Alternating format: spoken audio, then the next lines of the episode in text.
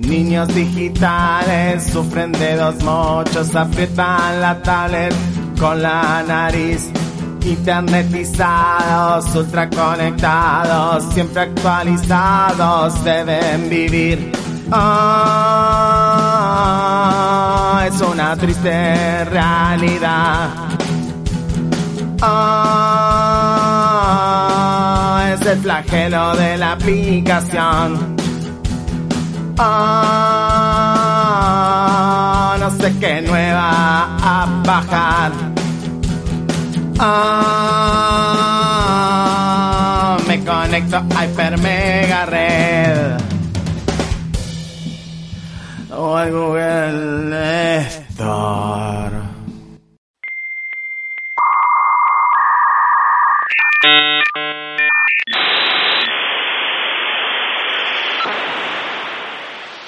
Empezamos un nuevo Hiper Mega Red, nuestro programa de radio, segmento radial, también podcast. Todo esto es Hiper Mega Red. Estamos cada semana. Mi nombre es Gabo Lev y tengo el agrado de estar nuevamente junto a el diseñador gráfico, licenciado en comunicación visual, docente y mucho más.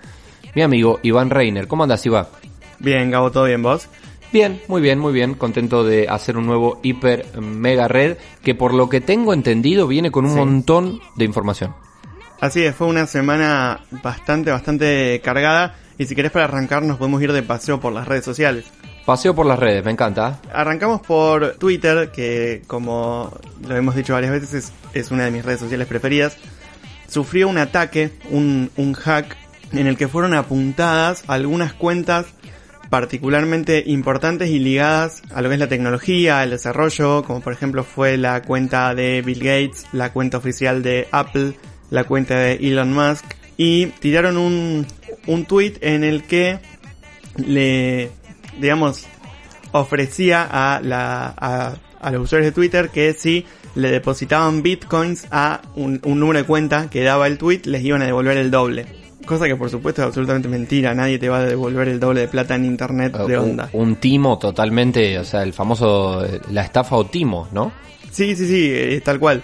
Y mm, a partir de esto, el CEO de Twitter, conocido como arroba Jack, tuvo que salir a, bueno, dar unas explicaciones respecto de qué pasó y lo que él explicó fue que eh, fueron atacadas algunas cuentas, no de los usuarios, sino de empleados de, de la empresa Twitter, que tenían acceso a poder tuitear en nombre de, bueno, de estas cuentas apuntadas. Y bueno, comentó que están estudiando qué fue lo que pasó y qué pasos pueden tomar para que no vuelva a suceder y que van a, van a actualizar a, a todos los usuarios al respecto lo más pronto posible.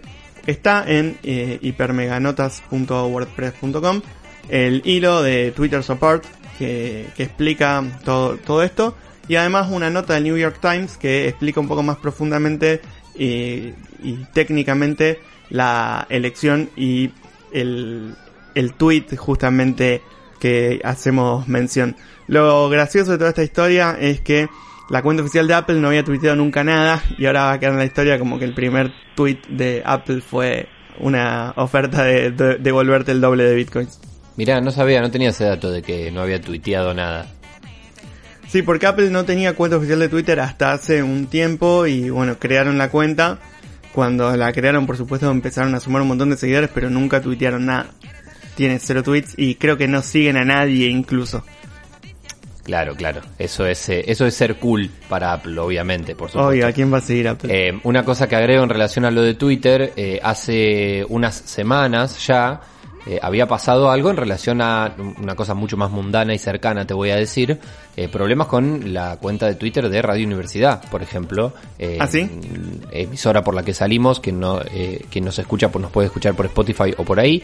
Sí, y se había, eh, había habido una especie de hackeo de, de la cuenta. Digo especie porque, bueno, no sé si el hackeo puntualmente tiene que ser eh, siempre por una persona o puede ser un bot. Bueno, también algunas cuentas relacionadas a la radio de algunos trabajadores eh, ahí de Radio Universidad habían sufrido esto. Estábamos todos esperando a ver si había sido algo un poco más grande. Bueno, acá tenemos una cuestión más amplia en relación a Twitter. No lo estoy relacionando, tampoco quiero eh, desmentir nada. Digamos, lo vamos a dejar ahí picando.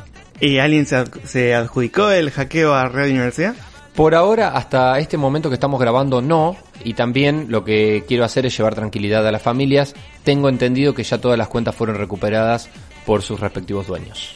Fantástico, bueno, un final, un final feliz. Al respecto de esto también, hoy, el día de la grabación de nuestro programa, la empresa Telecom está sufriendo no el mismo tipo de hackeo, pero sí un ataque de un ransomware en el que los datos están secuestrados y le están pidiendo también eh, un rescate en formato de una criptomoneda que no es Bitcoin, era otra, no recuerdo el nombre eh, en este momento. Eh, pero bueno, eh, no hay, digamos, lo último que, que supimos hace una media hora más o menos es que había una orden de la cúpula directiva de la parte operativa de Telecom a los empleados del turno de las 6 de la tarde que no se loguen, no usen las VPN ni usen ningún software de, de conexión porque bueno, estaban básicamente afectados. Mirá qué tema interesante. Bueno, habrá que ver cómo sigue entonces. Interesante y peligroso, obviamente. Me detengo en una pregunta que te quiero hacer.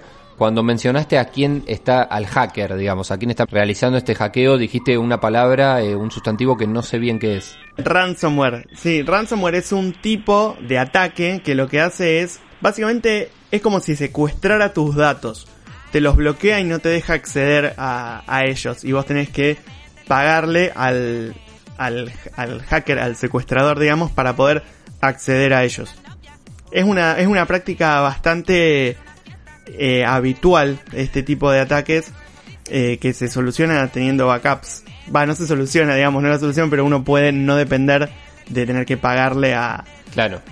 Uno Ah, puede decir yo reinicio todo, o sea, yo Claro, formateo el servidor, restauro el formateo backup. todo y tengo en otro lado la información que él quiere secuestrar está en otro lado y borro la que la que la persona está con la que me está extorsionando, digamos. Sí, porque además de eso, en principio, si uno, si uno cede, nunca sabes cuándo te pueden volver a hacer lo mismo para volver a extorsionarte.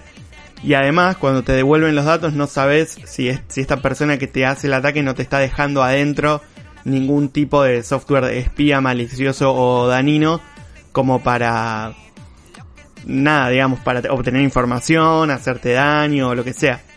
Es muy interesante todo este tema. No quiero, no, no es lo mismo que lo que hablamos a veces en Hipermegared, que son las aplicaciones que eh, trafican información. Por No, son cosas distintas. eh, claro, son cosas distintas. Uno piensa en el caso de TikTok, por ejemplo, la última gran aplicación que tuvo, tiene un quilombo terrible en Estados Unidos, por ejemplo. Eh, la, como TikTok es una aplicación china, eh, entonces uno habla de tráfico de, de información en ese sentido, pero bueno, lo que hacen las aplicaciones con nuestra información muchas veces lo podríamos saber si leyéramos la información que tiene que ver con el acuerdo que aceptamos cuando instalamos una aplicación y dejamos nuestros datos. En este caso es eh, obviamente gente que está realizando eh, un delito realmente, son delitos digitales. Así que mm, eh, son cosas distintas, pero de todos modos yo las uno en el sentido de que está empezando a pasar cada vez más me parece esto eh, en relación también a la pandemia y a cómo se va extendiendo eh, estos días de, bueno, en particular en la cuarentena en Argentina, pero más allá de eso, mundialmente eh, lo digital ya es parte de todo y bueno, dentro de lo digital también hay corrupción, hay delitos, está pasando todo esto. Me parece interesante y me parece que es un tema que en Hipermega Red podemos cada tanto también ir renovando y refrescando información en relación a eso.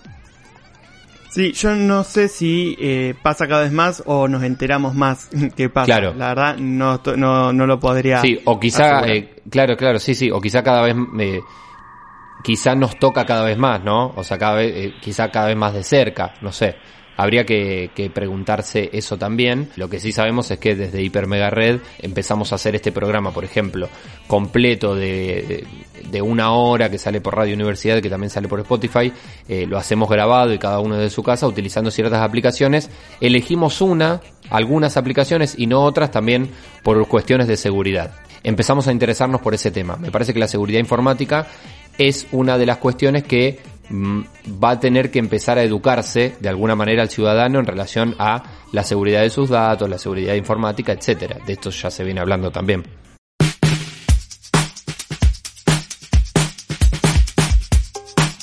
Cambiando de vereda, nos vamos a Instagram y el señor Henry Cavill, nuestro querido Superman, publicó un video en su cuenta de Instagram TV en el que arma una PC. Además de ser Superman, Henry Cavill hizo de el protagonista de The Witcher 3 en la serie para Netflix. Ah, y sí. en ese contexto él había comentado que era un le gustaba más jugar en PC que en consola, pero nunca había aprendido a armar su propia PC. Y bueno, eh, nunca es tarde para aprender, así que Henry aprovechó. Yo no sé si acá seguro hay alguna movida publicitaria de por medio. eh, porque bueno, se ven bastantes componentes y algunos logos son fácilmente identificables. Pero bueno, Henry subió un video comentando cuáles eran sus, cuáles fueron sus desafíos, qué fue lo que más le costó, los problemas que tuvo. Pero básicamente en, un corto de 5 minutos resume cómo arma, arma su computadora gamer.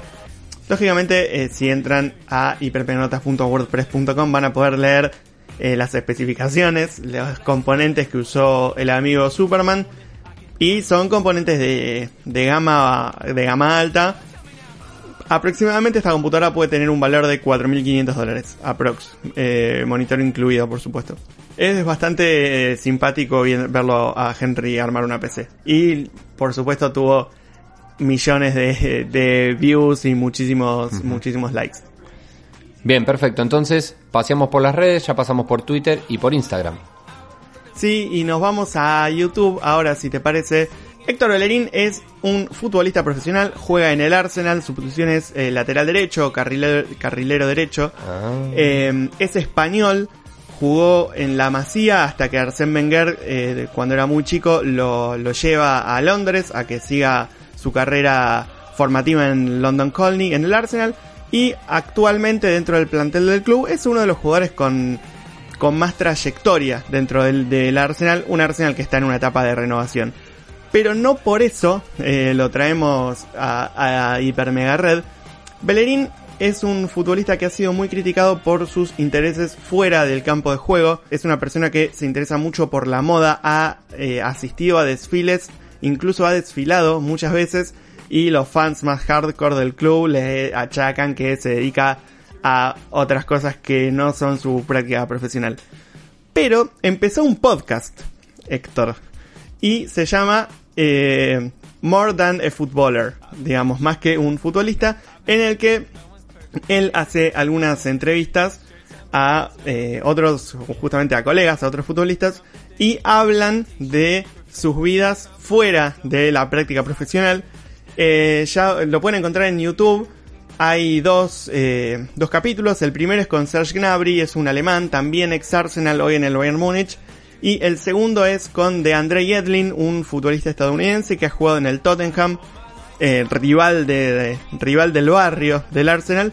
Y actualmente está en otro club de la liga inglesa que no recuerdo particularmente cuál es.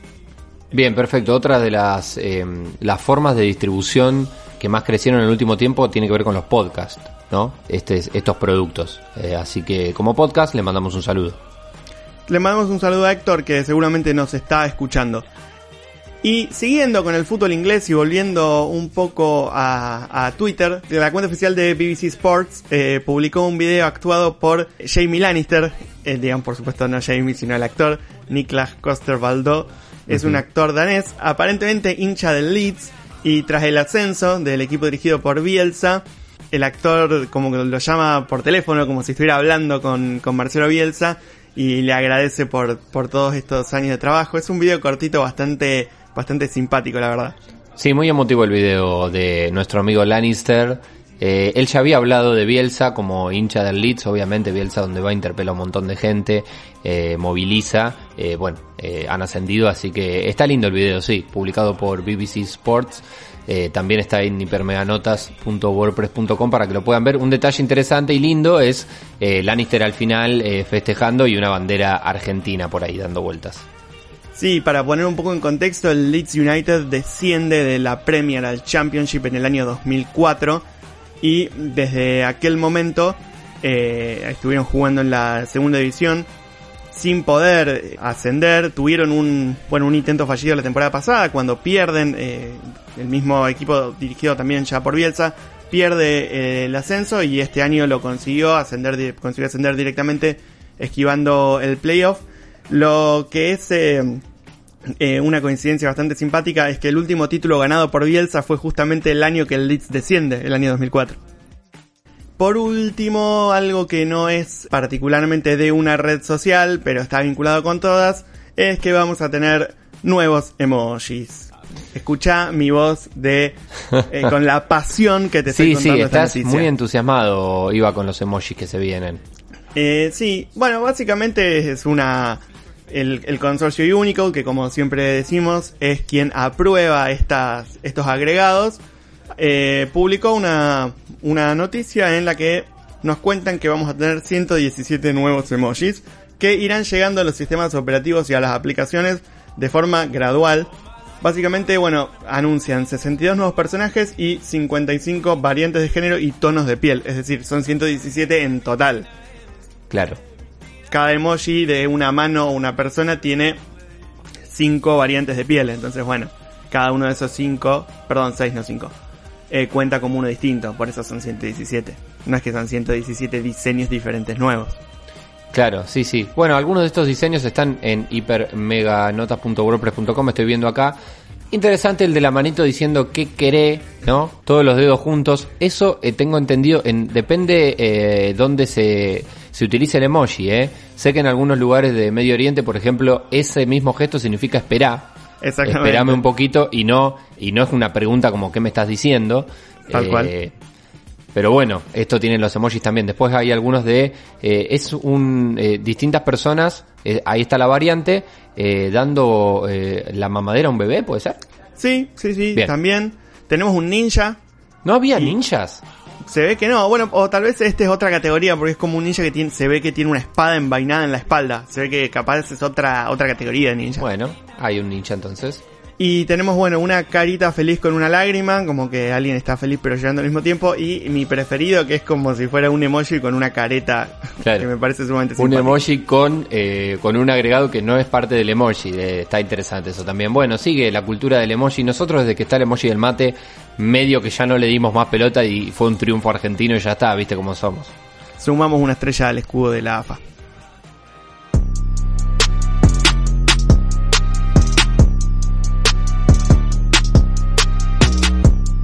Una de las presentaciones que tuvimos esta semana fue una Nintendo Direct Mini, que como su nombre lo indica es como una Nintendo Direct pero más corta. Duró 8 minutos y tuvo 3 anuncios. Al principio se especuló con que tuvieran que ver con el 35 aniversario de Mario, pero enseguida Nintendo salió a bajar las expectativas diciendo que no iban a hacer grandes anuncios. El primero fue un DLC, es decir, un contenido descargable y pago para el juego eh, Cadence of Hyrule, que es esta versión de Crypt of the Necrodancer, pero con los personajes de Zelda. Crypt of the Necrodancer es un juego muy musical en que nosotros nos tenemos que mover y avanzar al, ritmo de la música. Eh, la versión de Crypt of the Necrodancer está en PC y, y también en Switch, pero la versión que tiene los personajes de Zelda está solo para Switch. Esta versión incluye simplemente más contenido en cuanto a eh, canciones y, personajes, pero no es un, no agrega modalidad de juego, solamente más contenido.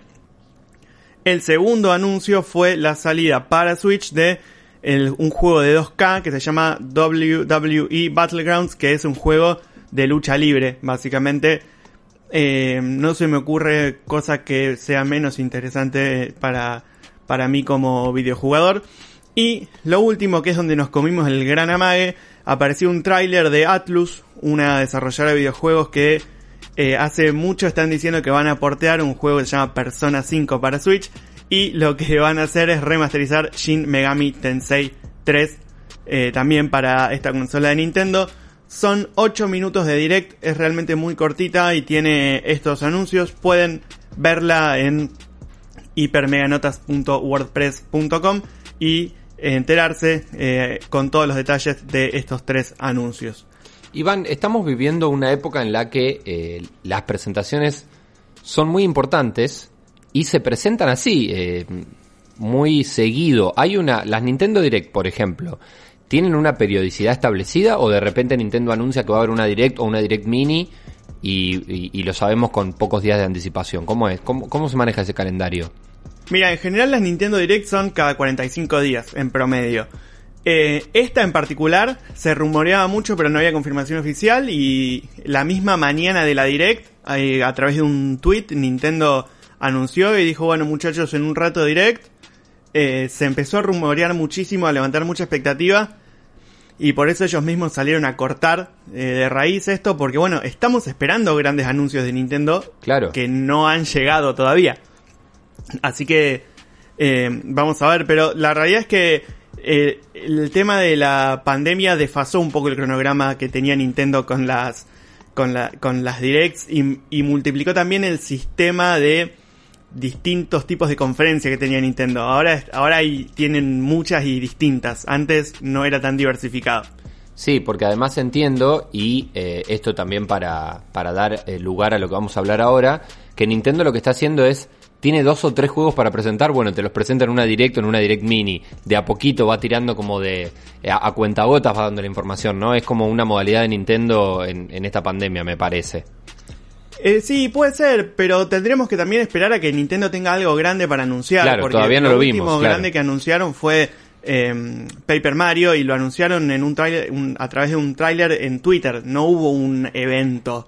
Entonces, bueno, por ahí habría que esperar al- algún Veremos. gran anuncio para la segunda mitad de año. Sí, sabemos que Nintendo sigue obviamente con la Switch a full, uno de los eh, hardware más vendidos incluso en estas épocas de pandemia, así que el caballito de batalla de Nintendo sigue siendo su consola, no así lo que está pasando con Sony que presentó la Play 5 o con Microsoft que presentó la Xbox Series X y de algo relacionado con eso vamos a hablar ahora.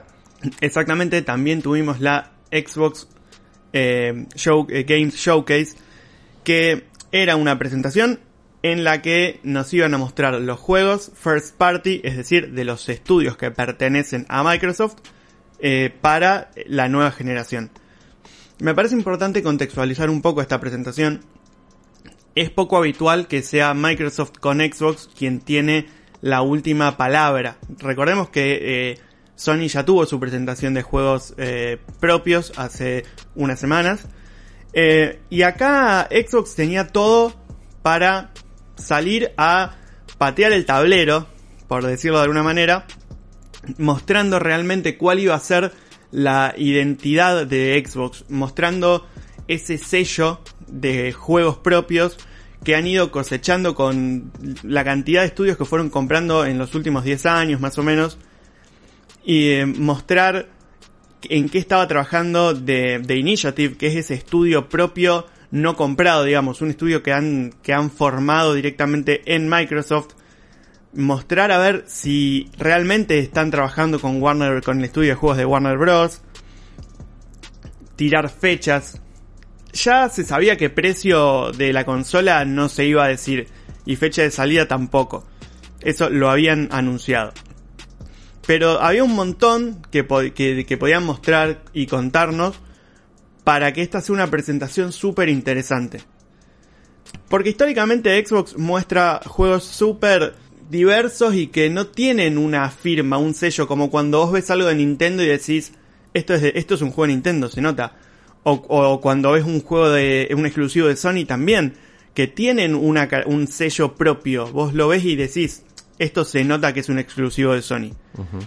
La presentación arrancó con una, una previa de una hora en un, un pre-show en el que estuvo Geoff Kylie, eh, recordemos el, el dueño de la marca de Game Awards que está organizando el Summer Game Festival, junto a distintos youtubers que se fueron turnando para, para aparecer, entre los que aparecieron, por ejemplo, Ninja, MatPat, Austin Evans, opinando, contando, hablando siempre sobre Xbox. Y lo que vimos en esa primera hora fueron trailers de juegos que ya habían sido anunciados. Trailers cinemáticos. No vimos nada de gameplay. Bien. Y después arrancó lo que fue la presentación en sí. Y lo primero que largaron, está bien, un inicio fuerte, fue Halo Infinite. La demo. Y fecha de salida, 2020. Nada más específico. Y después empezamos a ver una sucesión de trailers de aproximadamente 20 juegos. En los que la mayor parte de los, de los juegos son juegos de, de acción en primera persona. Y esto era una de las cosas que, que yo personalmente me temía porque pasa mucho eso con Xbox. El, el- gran parte del catálogo es este tipo de juegos y no abrieron el juego a otro tipo de, eh, justamente el juego, ¿no? A otro tipo de, de, mm, de propuestas. Eh, muchos de, los de las cosas que vimos ya estaban anunciadas y vimos contenido nuevo, pero vimos poco gameplay. Mucho tráiler cinemático. Y Sí. no es que no me haya gustado lo que vi. No me gustó cómo fue presentado, porque si vos me tenés que vender la consola, la consola me la vendés mostrándome cómo se van a ver los juegos y es lo último que digo antes de dejarte hablar. Eh, excelente tu, tu mirada sobre lo que fue esta presentación. Pude ver bastante de la misma también. Y yo me quedé con un sabor de agridulce tirando a amargo, realmente. Sobre todo después de que habíamos visto la última presentación de PlayStation 5, la que terminó con la presentación de la consola.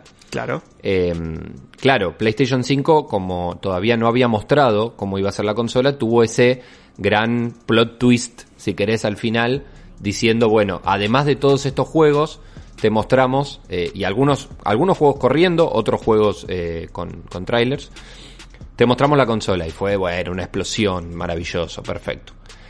A partir de ahí todos pensamos, bueno, ¿qué va a hacer Xbox? De hecho, si escuchamos el Hiper Mega Red de la semana pasada, estuvimos haciendo estas especulaciones de las que vos, vos hablabas recién. Eh, bueno, ¿qué va a hacer Xbox? Tiene todo Xbox para eh, patear el tablero justamente para mostrarnos algo distinto porque ahora la pelota la tienen ellos. Con todo esto me senté a ver la presentación también y eh, me llevé, como te digo, ese sabor amargo porque bueno, Xbox ya había presentado su consola, la consola ya sabíamos cómo era. De hecho, en lo personal yo te había dicho que a mí estéticamente me gustaba mucho más que la Play, que la Play no me gustó tanto por eso estéticamente, que, pero sí me pareció más jugada la Play. Bueno, de todo eso ya habíamos hablado. A ver, mostrame los juegos propios de Xbox, eh, los juegos propios de Microsoft. Tampoco vi nada que me llame mucho la atención. Tengo la misma opinión de vos sobre los juegos de acción en primera persona, no son mi- mis favoritos. Me parece que son juegos por los que tratan de mostrar la potencia del motor gráfico, eh, porque son juegos justamente al ser de acción donde eh, la velocidad de cuadros es muy importante, entonces eh, venden mucho eso, también son juegos que generan mucha comunidad, con lo cual venden mucho también, y uno entiende que hoy en día son de los juegos que generan más eh, entrada de dinero por un lado, comunidad por lo otro, por, por el otro lado, eh, juegos propios de acción en primera persona, bueno, van a ser importantes. Yo entiendo todo eso y sé que vos lo entendés conmigo, pero sé que también queríamos algo más. Claro, tampoco es que vimos cómo van a ser esos No, juegos. y, y encima, encima, porque para ver los trailers, a ver, los veo en YouTube, claramente, digamos. Eh, Y a- y los sigo viendo en YouTube con mi pantalla y listo, pero eh, ¿para qué quiero la consola? De- el único de todos esos que te vende la consola es el Halo Infinite. Eso además, claro, como caballito de batalla de, de Xbox. Sí, eh, por nombrar, de, de, digamos, algunos de los, del resto de los juegos sobre los que se habló fue- fueron, por ejemplo, State of Decay, Forza Motorsport, Everwild, que personalmente fue la propuesta que a mí más me llama la atención, eh, Tell Me Why, una adaptación de Ori and, the, Ori and the Will of the Wisps, un DLC para The Outer Worlds, Grounded, Avowed, eh, dijeron algo muy interesante sobre eh, una secuela del eh, Senua Sacrifice. El tema es que lo único que dijeron fue que hay un video en YouTube de cómo la producción del juego estuvo en Islandia buscando, eh, documentando eh, mapas para hacer un juego que va a correr en el Real Engine 5. O sea, nada, la nada sí, misma. sí, sí, muy, muy para el futuro y además en la misma presentación diciendo cuando termine esta presentación van a tener disponible en el otro canal para que vayan a buscarlo. Eh, no sé, realmente pareció algo que no estaba preparado para estos momentos o para la expectativa que, que, está, que se está generando en la gente, sobre todo en época de pandemia y de cuarentena, ¿eh? Digo, estamos encerrados, esperando, eh, eh, digo en el mundo, ¿no? Y, y me refiero también a la prensa especializada, que en este momento está ávida más que nunca de este tipo de presentaciones y obviamente más picante, digamos. Eh, no sé, eh, esto fue hace poquito, estamos grabando muy después de que ocurrió y no sé qué está diciendo la prensa, no sé si vos pudiste ver algo, pero me imagino que habrá habido críticas. Sí, bueno, más o menos las, las sensaciones son bastante, bastante negativas. A ver, eh, yo no, yo no estoy eh, disconforme con lo que mostraron. Estoy conforme con cómo lo mostraron. Más allá después de si el catálogo tiene más juegos de acción en primera persona o menos, eh, me parece que es algo secundario. Yo creo que fue una que fue una mala presentación por la forma en la que fue presentado y no por eh, no por el, los juegos en sí. O sea, yo creo que era el momento de mostrar eh, la la potencia, digamos, de la consola, las capacidades. Y no te hablo, no te digo que tendrían que haber hablado de FPS, de teraflops, ni nada de eso, sino de, que la consola y sus capacidades eh, entre por los por, lo visual y, y nos enamore desde ese lado. Desde el punto de vista del usuario que toma el joystick y se pone a jugar, digamos. Sí, eh, lo último, o sea, en un momento, o sea, nosotros lo veníamos comentando también mientras lo veíamos y yo te, te dije, esto se, está desinflando, se está cayendo y ya era cerca del final y, en un momento dicen, bueno, eh, tenemos una cosa más para presentar y ahí dije, bueno, a ver con qué se, con qué se salen. Es el broche de oro de, claro. Y fue el tráiler de eh, Fable, Fable, un juego que el, el, segundo a mí me había gustado mucho, el tercero me aburrió. Y bueno, ahora va a tener una, una próxima edición para las consolas de, de, esta nueva generación que se acerca. Eh, veremos, vimos un tráiler cinemático que el tráiler es muy cortito y tiene un chiste. Eh, básicamente no sabemos absolutamente nada de, del juego. Aunque tiene toda la pinta de, de, más que la pinta, el potencial de aprovechar las capacidades de, esta nueva generación, con las, con todas las posibilidades de elección que siempre presenta un juego como Fable, eh, aprovechar al máximo todos los procedimientos que se pueden generar ahora aleatoriamente. Veremos qué termina, qué termina haciendo. Lo que sí quiero destacar como algo positivo es que casi todos los juegos que nombraron van a estar en el Game Pass, que es el que sí es el gran caballito de batalla de Microsoft claro, Claro, ahí está. Sí, sí, sí. Eh, todos, todos estos desde el día de salida prácticamente van a formar parte de este abono que uno puede contratar para jugar los juegos que forman parte de la colección de Xbox.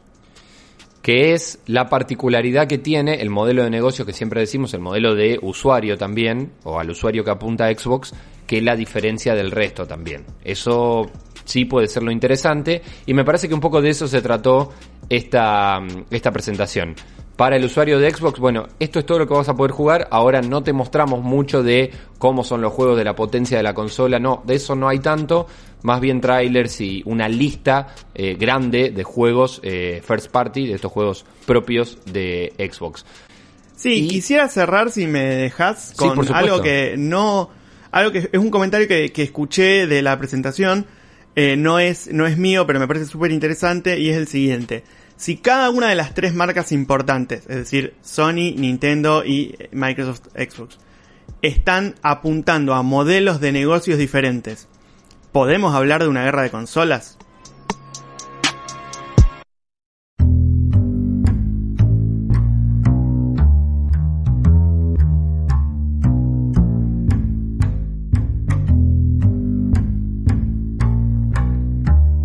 Llegó el momento de Hiper Mega Comics, las recomendaciones de cómics, historietas, manga, lo que venga de la mano de Joel Saavedra, arroba Joel M. Saavedra en Twitter, nuestro especialista, dibujante de cómics él y amigo de la casa. Joel, bienvenido. Muchas gracias por recibirme, un gusto estar acá. ¿Qué nos trae Joel eh, esta semana?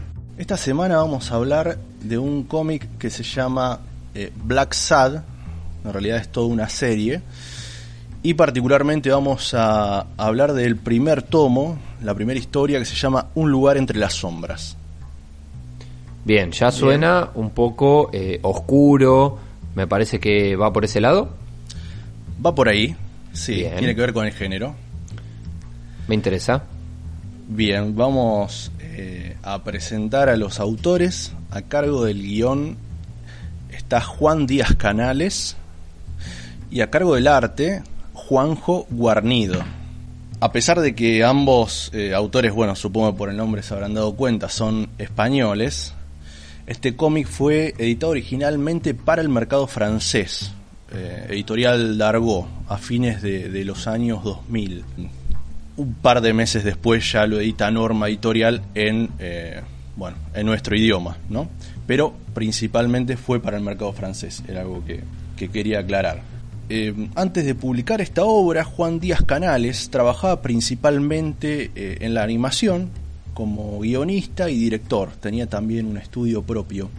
Por su parte, Juanjo Guarnido, después de una presentación fallida del su portfolio para la Marvel, por consecuencia también del pequeño mercado de historietas eh, español, se vuelca a trabajar en la animación para Disney.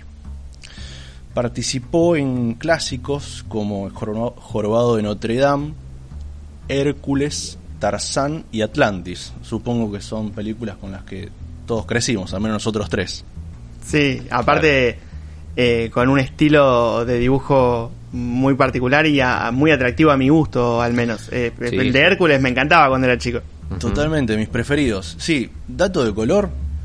En Atlantis, que es algo a lo mejor podemos hablar más adelante, eh, para Atlantis usaron eh, los modelos y se inspiraron estéticamente para toda la obra en eh, los dibujos de Mike Mignola, eh, el creador de Hellboy, que ah, seguro en algunos programas vamos a estar hablando de eso. Qué dato. Sí, sí, hay, una, hay unas anécdotas muy, muy interesantes de eso. Ya cuando lleguemos vamos a hablar. bueno, pero bien como lo vos, vos lo marcabas, Iván, este tema del estilo de esas películas es, importante, porque es lo que va a terminar dando esa sensación familiar en el dibujo de esta historieta. La calidad de las formas, la gestualidad de los personajes y el extremo cuidado en la caracterización, eh, que es bien propio de ese tipo de animación. En cuanto a la técnica que usa Guarnido, está todo pintado a mano el cómic, en acuarelas. Una acuarela muy, muy cuidada, con una línea de entintado muy limpia y casi imperceptible. O sea que eh, el protagonista del arte es el color, en este caso. Vamos a la historia. Vamos a ver de qué se trata la historia. Imaginémonos en Nueva York en los años 50. La historia comienza con el protagonista, un detective privado llamado John Blacksad, que da nombre a la serie, que asiste a la escena del crimen de la famosa estrella de cine Natalia Wilford encuentra el cuerpo de su viejo amor tendido en la cama y sin vida. Con ella compartió sus años más felices y alguien se la arrebató. Esto para Blacksad es personal porque han dado en su punto débil. O sea, empieza ya de la mejor manera, estamos ante un policial negro, lo que se conoce como policial negro o noir. Empezamos desde la escena del crimen. Pero la particularidad que tiene esta historia es que todos los personajes son zoomorfos. ¿A qué me refiero? Cada uno en esta historia es una persona, un humanoide, por así decirlo, con ciertos rasgos animales. Los autores se aprovechan de estas connotaciones, el estereotipo de cada especie, para asignarle esas características a sus personalidades. Por ejemplo, el detective del que estamos hablando, John Blacksad, es un gato negro. Los, los agentes de policía, todos, son canes siendo el, comisario, el, principal, un, ovejero alemán. Los maleantes son reptiles, anfibios, que ya desde la estética, y como decía antes, desde el estereotipo, ya nos proponen en un vistazo quién es ese personaje por más que no los conozcamos. Es un guiño bastante interesante y le da una vuelta de tuerca al género, ¿no es cierto? Pero bueno. Eh, Joel, eh, con esto que estás contando, imposible no pensar en Mouse, ¿no? Totalmente. Sí, totalmente. Es más, en eh, números anteriores tiene ciertos homenajes a Mouse. Sí, claro. Claro, claro. Es una manera interesante. Bueno, Mouse es, está usado de otra manera, ¿no es cierto? Si bien el concepto es el mismo, eh, está usado de otra manera. Pero es, eh, es una herramienta interesante para darle un una vuelta de tuerca a la historia y a cómo contar este tipo de cosas. En su momento fue algo que la verdad eh, no era esperado, tuvo muy, muy buen impacto. Creo que el primer, eh, la primera tirada se agotó en cuestiones de meses. Ya para los dos o tres primeros años llevaban como cinco ediciones, algo muy extraño. Perdón, cinco eh, reprints, ¿no es cierto? Eh, algo muy extraño eh, en el mercado europeo. Volviendo al cómic, es un homenaje al policial negro, como dije antes, y lo cumple haciendo uso de todos los clichés del género. vemos a nuestro detective desalineado y de prácticas poco ortodoxas poner en riesgo su vida a cada paso, al embarcarse en una investigación que lo llevará a transitar los bajos fondos, a buscar pistas en tipos de dudosa reputación y a enfrentar a la mafia. Él busca honrar la memoria de la actriz y encontrar al culpable. Puede que la policía tenga las manos atadas, pero él está determinado a hacer lo que sea necesario para resolver el caso. Nuestro protagonista es parte de la ciudad y vive bajo sus reglas de juego. Sabe que en los suburbios rige la ley de la selva. Fantástico, una invitación espectacular la que nos haces, eh, Joel, eh, desde la idea de policial negro también, sobre todo, algo novedoso también para Hypermega Comics, ya hace bastante que, que lo venimos haciendo, me parece eh, algo distinto a lo que veníamos hablando. Tal cual, es una propuesta distinta, es también para abrir un poco el juego, ver que no todo pasa por la historieta americana, por los personajes ya ultra reconocidos. Acá empezamos, si bien con un género a lo mejor más familiar, más, más familiar para, digamos, en el sentido de que lo podemos haber visto en, películas, en literatura, pero presentado de una manera distinta. Y ya les digo, el que no lo conozca, acérquese, investigue un poco o, o- o acérquese a, a ojearlo. Visualmente es una propuesta distinta y es impactante. Cada viñeta vale la pena, es un póster, está muy cuidado estéticamente. La visual es algo importante en este, en este álbum. Yo la verdad es que no, no conocía este cómic para nada. Ahí cuando, bueno, cuando vos me- me comentaste, googleé un poco para tenerlo así más visualmente y es muy, muy llamativo. No lo quise decir antes porque te iba- a spoilear a lo que se venía después, pero la expresión de los personajes siendo eh, animales eh, antropomórficos está muy lograda, es muy llamativo. Sí, eh, desde el punto de vista técnico eso es dificilísimo.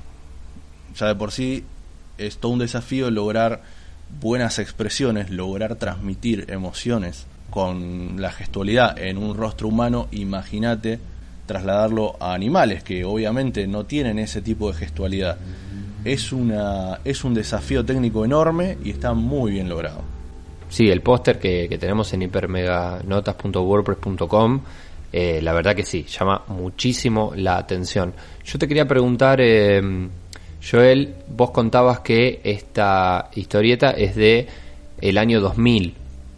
Sí. Eh, quería preguntarte si luego de esto, si abrió algún camino, si, si hubo después eh, algunas historias que sigan, que sigan este juego, si esto se expandió de alguna manera, o si hubo eh, algún, alguien que haya tomado alguna herencia en relación a esto.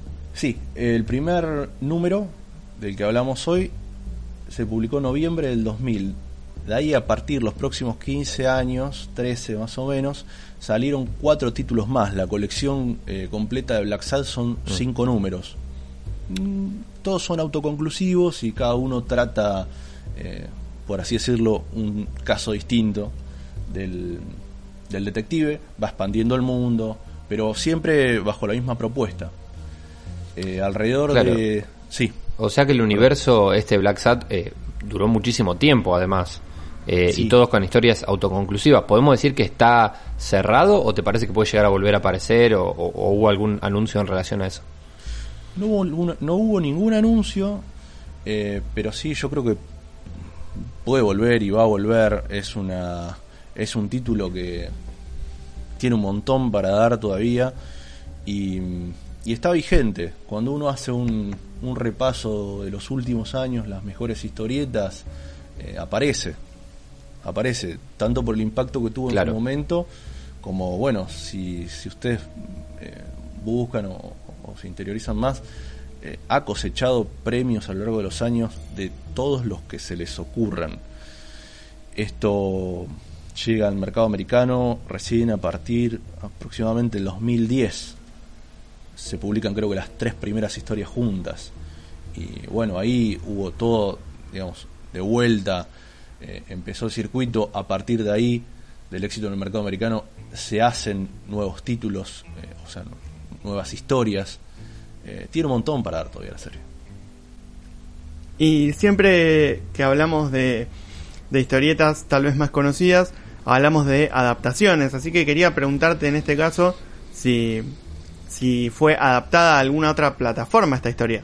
Sí, esto es algo que a lo mejor eh, vos serías el, el más indicado. En 2019 la compañía española Péndulo Studios sacó un juego de aventura para todas las plataformas basado en el cómic. No sé si, si lo conoces.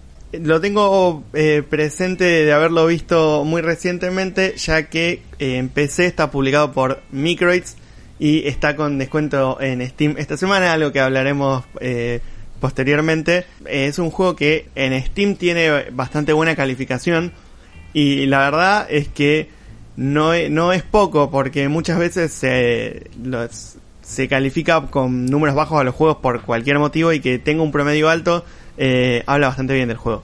Bien, perfecto. Entonces varias opciones para, para Black Sad. Obviamente eh, acá en Hipermega Comics te recomendamos, Joel Saavedra te recomienda esta, esta primera entrega, eh, justamente un lugar entre las sombras, hoy algo distinto. Después en cuando hagamos las recomendaciones videojueguiles mencionaremos esta adaptación.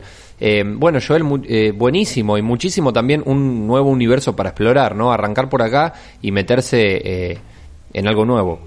Tal cual. Denle una chance, estoy seguro que les va a gustar. Muchísimas gracias, Joel. Te seguimos en Twitter en arroba Joel M. Saavedra para cualquier consulta y esperamos la próxima recomendación. Muchas gracias, un saludo.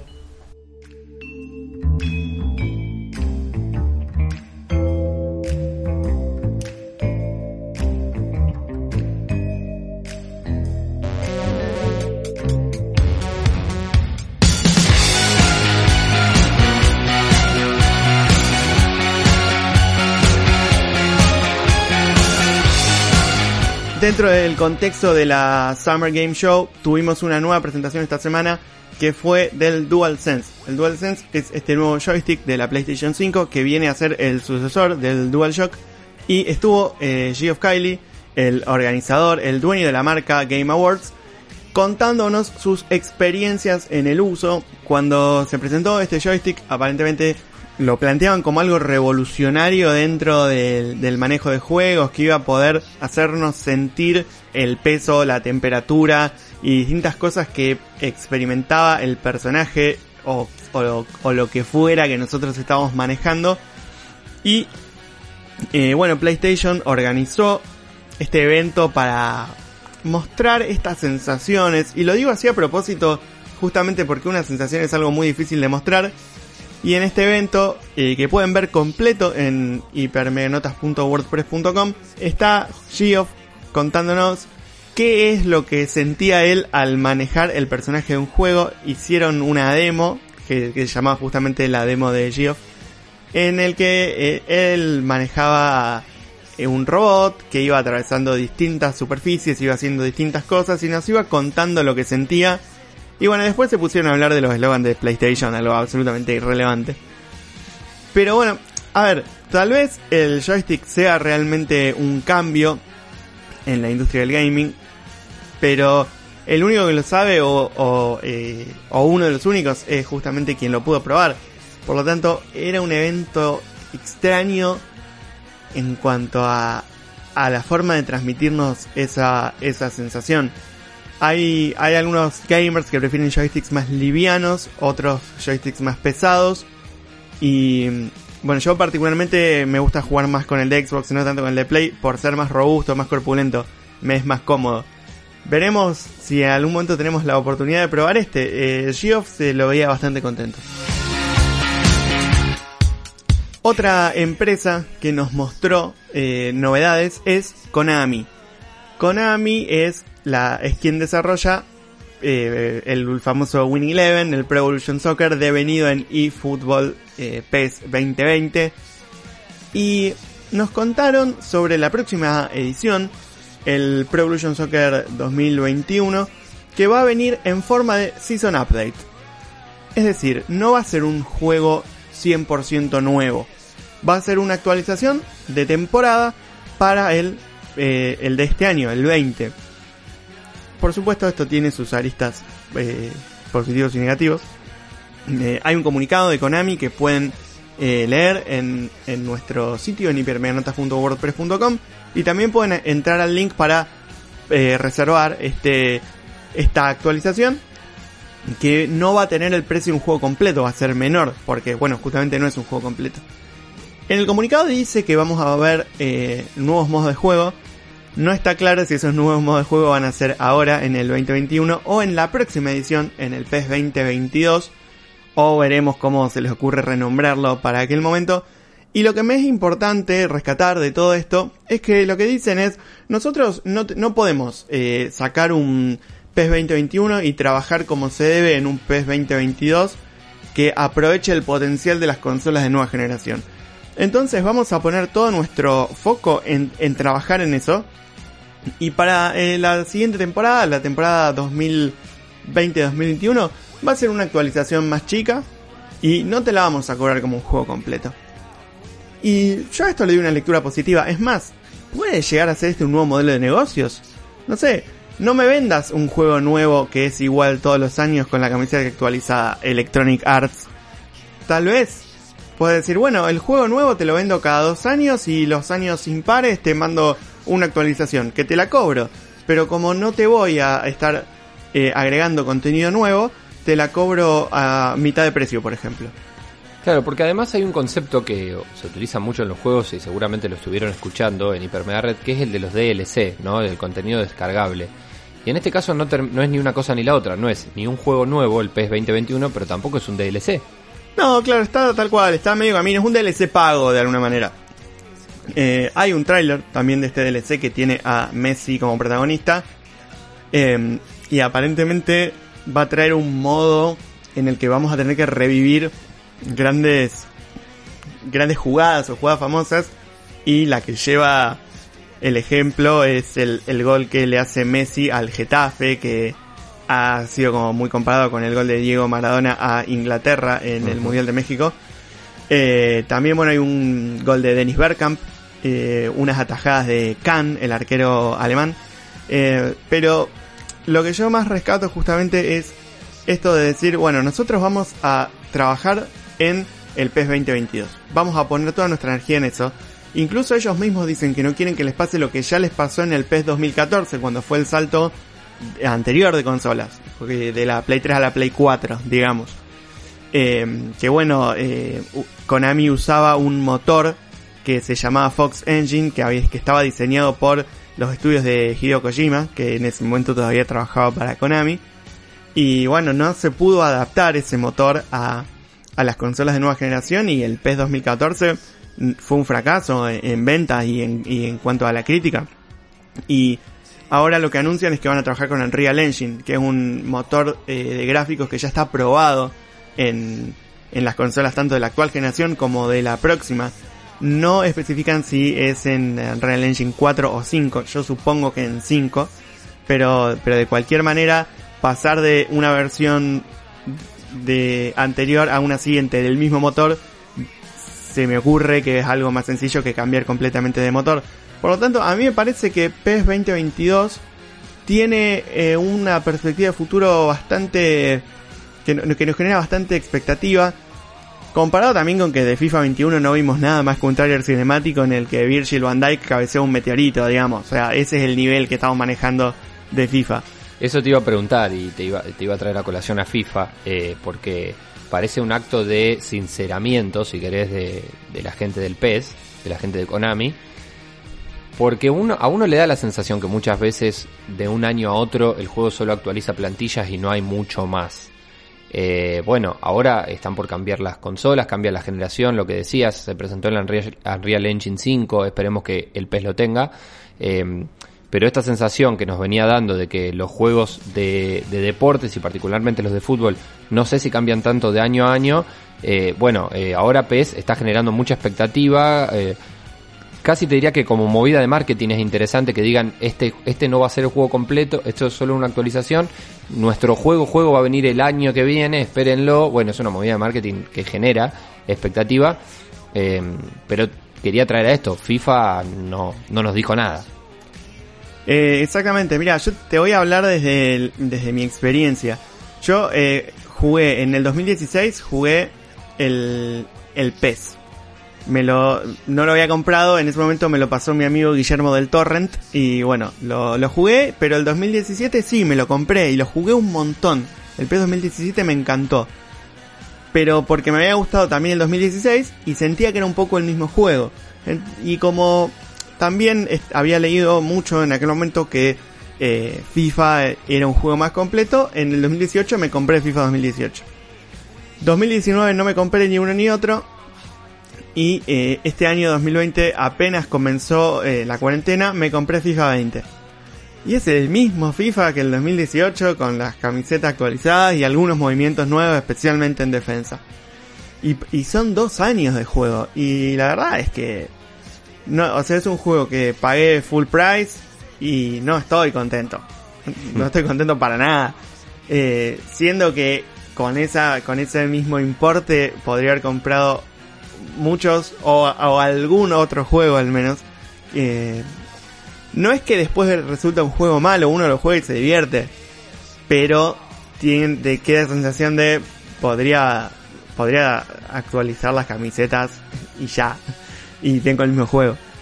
Entonces, bueno, esta especie de PES 2020.5 a mí me parece que puede apuntar a la creación de un modelo de negocios diferente dentro de los juegos de, de deportes o los juegos de fútbol tal vez, en las que, bueno, no me vendas una versión completa todos los años, vendeme una versión completa año por año, año, un año sí, un año no, y el año que no me vendes la versión completa, me vendes una actualización que, que yo ya sé que no, va, no me va a cambiar la jugabilidad. Que yo ya estoy comprando algo que sé lo que es. Se me ocurre, puede ser que lo implementen, no creo porque igual la gente compra los juegos completos, pero bueno, sería un modo de sincerarse también. Claro, claro, parece eso. Bueno, veremos entonces qué es lo que pasa. Sobre todo veremos qué tan, qué es lo que trae la actualización, entendiendo que es una actualización y esperaremos un poco más aún para el PES eh, 2021. Por lo pronto el PES 2020 es un juego es un juego aceptable, me parece que es interesante. Yo lo estoy empezando a jugar hace poquito, así que también te voy a ir comentando mis sensaciones. Yo llego un poco tarde a todo, pero eh, acá estamos para charlar también, así que estas charlas las tendremos. Obviamente este tráiler eh, del PES 2021 de esta actualización está en hipermeganotas.wordpress.com. Déjame agregar una cosita más. Al ser una actualización, para comprar este PES 2021 es necesario tener el PES 2020. No es un juego que se pueda comprar de forma standalone, digamos. El precio es de unos 30 dólares que está convertido a 2.100 pesos en, Steam. Y eh, va a estar a la venta a partir del 15 de septiembre de este año. O sea, más o menos dos meses eh, faltan. Bien, vamos a esperar entonces a este nuevo PES. ¿Nuevo o no tan nuevo? Veremos.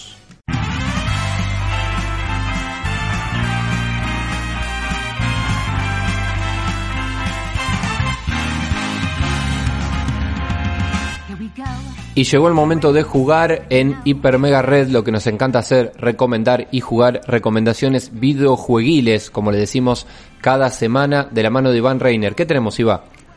Bueno, esta semana eh, Epic nos regala un juego que es Torchlight 2.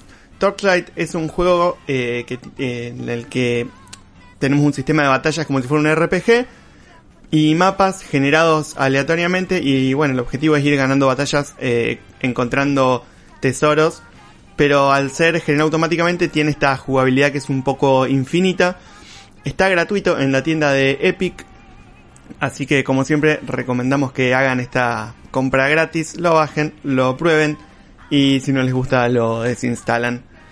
Pasando a Steam, de a poco se reactiva eh, la, oferta, recordando que hace poco tuvimos esta gran, esta gran venta. Y lo primero que me llamó la atención revisando la tienda es, eh, no sé si Gabo vos te acordás de Mitos y Leyendas, este juego de cartas que había en nuestra adolescencia. Eh, sí, sí, sí, sí, lo recuerdo. Bueno, hay un juego en Steam de Mitos y Leyendas, que es una versión eh, online y por ahora gratuita, está en Early Access y es básicamente eh, un, bueno, un juego de cartas online. Yo no sé, no pude encontrar información si es el mismo juego o si es simplemente una coincidencia. Pero bueno, eh, el reglamento cambió tanto que yo no lo, no soy capaz de darme cuenta. Pero si alguien, eh, si alguien sabe, si alguien se da cuenta, nos puede escribir por Twitter en arroba Iván Reiner y, y nos cuenta. Bien. Por otro lado tenemos también No Man's Sky a 325 pesos. Tenemos Euro Truck Simulator 2 y American Truck Simulator a 75 pesos cada uno. Si querés eh, jugar un simulador de manejo de camiones. Ambos tienen DLCs que agregan más mapas. Así que es un juego barato y con bastante Son contenido interesantes para agregar. esos, esos simuladores, están buenos. Son, son la verdad que son bastante simpáticos. Sí. Eh, House Flipper, uno que ya hemos recomendado también aquí, que básicamente se trata de comprar una casa en ruinas e ir eh, refaccionándola, rediseñándola hasta quedar con una casa muy linda para vender y recuperar la inversión. Es tipo de esos programas de Home and Health y ese tipo de, de- de canales de, de tele, pero en este es todo virtual. Tenemos un bundle de South Park a 500 pesos. Eh, normalmente son dos juegos que tienen eh, juntos eh, un valor de más de 3000, así que a quien le guste este, esta serie puede aprovechar. Tenemos un juego que es un concepto muy interesante, se llama Super Hot, está a 115 pesos y es un shooter en el que el tiempo pasa solamente en el momento en el que nosotros disparamos, sino está todo, eh, todo frenado, todo congelado y entonces tenemos que pensar estratégicamente cómo movernos, un concepto similar a Crypt of the Necrodancer, algún juego que también hemos recomendado, 115 pesos, vale la pena si querés eh, probar algo nuevo, algo diferente, tenemos también Train 4 a 100 pesos y la colección completa con el 1, 2, 3 y 4 a 215. Train es un juegazo, la verdad. Eh, es uno de mis juegos preferidos. Básicamente tenemos distintos personajes que tienen que ir cooperando para avanzar eh, por distintos mapas, por distintos escenarios. Se puede jugar cooperativo o se puede jugar solo. Así que eh, también muy, muy recomendado. Por último tenemos todos los juegos de Microids con descuento y entre ellos están Black Sad a 175 pesos, el juego que comentamos antes cuando eh, Joel nos trajo la historia de, de este cómic justamente. También tenemos Garfield Kart a 15 pesos y su secuela Furious Racing a 75 pesos. Si tenés ganas de jugar algo similar a Mario Kart en PC, bueno, acá tenés este, este juego de Garfield que anda bastante bien, es sorprendente lo bien que anda. Y tenemos eh, de Asterix y Obelix, el XXL 2 y 3 a 120 y 100 pesos cada uno. Son juegos de aventura, beat 'em up, con los personajes de esta historieta. Eh, a mí realmente los juegos de Asterix y Obelix me suelen gustar mucho, eh, así que los recomiendo también. Bueno, buenísimas las recomendaciones, Iba. Una voy a hacer yo esta vez, eh, antes de cerrar el programa, si te parece. Por supuesto. Mira, estuve jugando Lifeless Planet, un juego que habíamos recomendado porque hace algunas semanas eh, fue uno de los gratuitos de Epic. Eh, como siempre, arrancamos nuestras recomendaciones videojueguiles con los gratuitos de Epic. Eh, nos nombraba recién eh, al de esta semana. Y Lifeless Planet había sido, entonces hice lo que recomenda siempre. Me lo compré gratis, entre comillas, eh, y lo dejé guardado. Este fin de semana dije, a ver, vamos a darle una probada a Lifeless Planet. Interesante, la P de Planet es la hoz y el martillo comunista.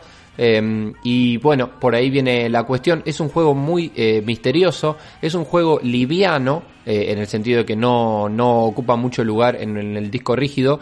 Un juego totalmente indie, eh, es decir, bastante minimalista, no con grandes gráficos, pero sí muy inmersivo. Y de acción y de aventura. Algunos puzzles tiene adentro. Bueno, básicamente en la historia vos sos un, eh, un astronauta que aparece en, una, en un planeta, en un nuevo planeta, un planeta lejano. La famosa eh, amnesia que te deja sin memoria de por cómo llegaste hasta ahí y vas descubriendo justamente los recuerdos de este astronauta de haber llegado a ese lugar y qué es lo que tiene que hacer. Un planeta abandonado donde descubre que hay un pueblo ruso, un pueblo ruso de la época soviética, es decir, un pueblo soviético, abandonado también y empieza a descubrir justamente un fen- fenómenos extraños que tienen que ver con eso, es decir, que está entre lo histórico y la ciencia ficción. A ver, tiene absolutamente todos los condimentos de algo que me gusta a mí. Es como vivir una muy buena película de ciencia ficción eh, con la parte histórica también. Jugué una, un, un episodio, digamos, eh, pude cerrar el episodio 1 y ahí lo dejé guardado. Eh, muchas horas de juego, me parece que puede llegar a llevar. Según lo que estoy viendo acá entre las características, son 20 entornos. Yo creo que jugué uno y vamos a seguir, pero lo que hace uno es seguir una historia, es decir, tiene un orden cronológico el juego eh, y me parece interesante. Bueno, esto es todo lo que tengo para decir por ahora de Lifeless Planet.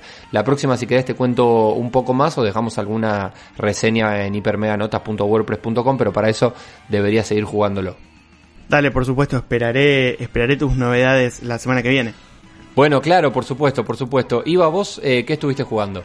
Bueno, yo me estuve repartiendo mayormente entre Animal Crossing, como la mayor parte de este año, y Townscaper, del juego del cual hemos hablado un poco la semana pasada, que es este juego de construcciones eh, generadas no aleatoriamente, pero casi, eh, en, una, en una grilla que se va modificando a medida que nosotros vamos construyendo.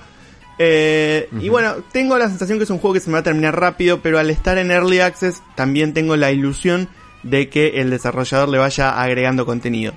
Eh, y bueno, estuve, estuve también eh, reflexionando ante la posibilidad de empezar un, algún Pokémon viejo, que es algo que tengo ganas, pero de eso ya si, si me atrevo lo hablaremos oportunamente. Bueno, ojalá que sí entonces, ojalá que sí, así nos contás, sobre todo porque hay mucho gameplay dando vueltas de Pokémon. Yo a veces lo miro simplemente porque me relaja ver eh, la imagen de los juegos de Pokémon, pero algunos gameplays dejan bastante que desear. Así que mm, espero con ansias que lo hagas vos, Iva, y también espero con ansias reencontrarme con vos la semana que viene para hacer un nuevo Hiper Mega Red. Hasta acá llegamos por el día de hoy y por esta semana. Recordad que Hiper Mega Red es un programa completo que sale los viernes a las 23 horas por Radio Universidad y que lo podés buscar así como Hiper Mega Red todo junto en Spotify para seguirlo y también nuestro WordPress, ¿no, Iba? Exactamente, hipermeganotas.wordpress.com. Ahí está la guía de este episodio y de todos los episodios en los que van a poder encontrar todos los enlaces y temas que vamos mencionando a lo largo de cada programa. Muchas gracias a Joel Saavedra por las recomendaciones de cómics, Hiper Mega Comics cada semana. Gracias a vos, Iva. Mi nombre es Gabo Lev y nos vemos, nos escuchamos la semana que viene. Hasta la semana que viene.